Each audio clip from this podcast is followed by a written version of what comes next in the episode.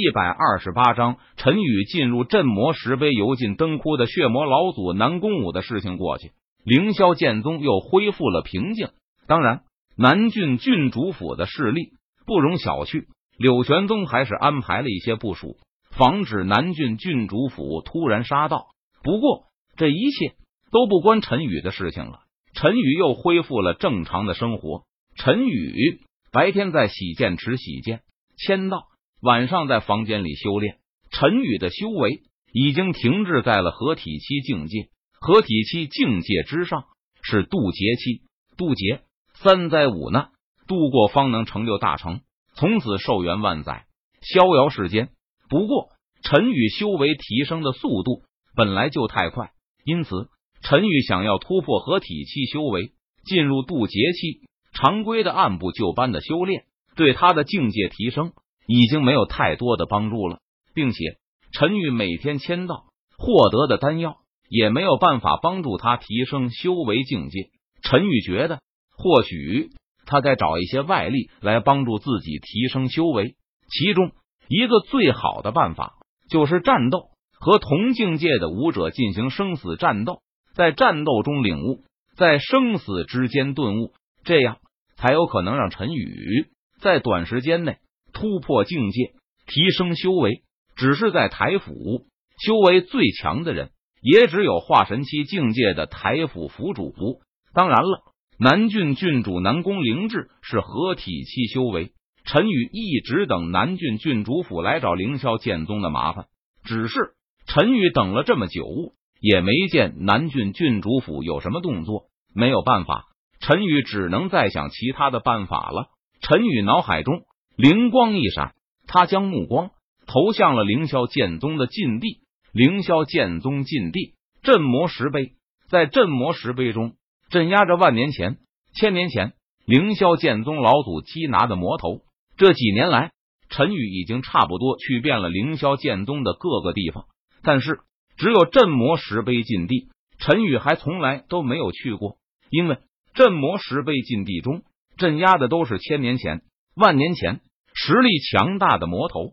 陈宇知道，以他的实力去了镇魔石碑禁地，只会成为魔头的血食而已。但是陈宇的修为达到合体期境界后，他觉得自己应该有把握从这些魔头的手中活下来，可以去尝试一下。想到这里，陈宇在心中暗道。随即，陈宇不再犹豫，他离开房间，朝着镇魔石碑禁地悄悄潜入。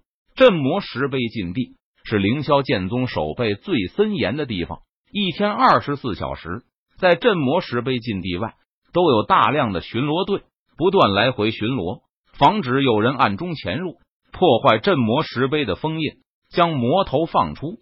不仅如此。在镇魔石碑禁地中，还有一名元婴期武者，五名金丹期武者坐镇。在这种程度的防守力量下，一般人根本无法靠近镇魔石碑禁地，就会被发现了。但是陈宇却是悄无声息的、悄悄的潜入了镇魔石碑禁地中，没有惊动任何人。陈宇并没有破坏镇魔石碑禁地的封印，而是将身体转化成法相神识之力。进入了镇魔石碑之中，因为陈宇是合体期境界，他可以在法相和实体之间互相转换，而不会引起镇魔石碑的丝毫反应。当陈宇进入到镇魔石碑之中时，他这才发现镇魔石碑中的天地是一片永无天日的黑暗、死寂，没有任何生机，是这里的永恒主旋律。这里仿佛不是以距离为单位，而是以岁月为单位。来衡量现实存在，每隔百年就有一尊魔头被封印。时间越近，魔头的实力便越强。百年、千年、万年，陈宇行走在岁月的长河中，他收敛声息，不敢散发出丝毫的气息，生怕引得那些被封印沉睡的魔头苏醒了过来。嘎嘎！居然有人主动进入镇魔石碑之中，只要我夺舍了你。我就可以离开镇魔石碑了，哈哈！不过就在这时候，从前方的一个天地内突然传来一阵阴冷的大笑声。陈宇闻言，他定睛一看，终于发现了自己这一次进入镇魔石碑，想要寻找的目标了——血魔老祖。不过，陈宇要找的人正是血魔老祖。血魔老祖在几年前苏醒，并且耗费了大量的魔力，发动血魔之乱，差点导致凌霄剑宗覆灭。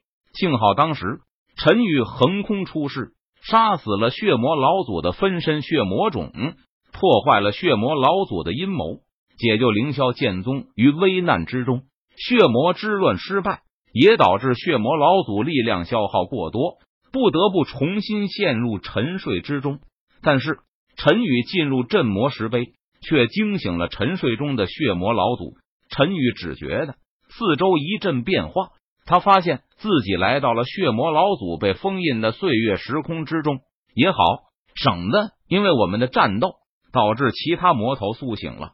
陈宇见状，他脸色淡然，微微一笑，道：“这个岁月时空和其他岁月时空隔绝开来，只要爆发出来的力量不超过这个岁月时空所承受的最大力量，就不会引起其他岁月时空的反应，不会导致其他岁月时空的魔头苏醒。小子，我记得你的气息，几年前就是你杀了我的分身，坏了我的好事。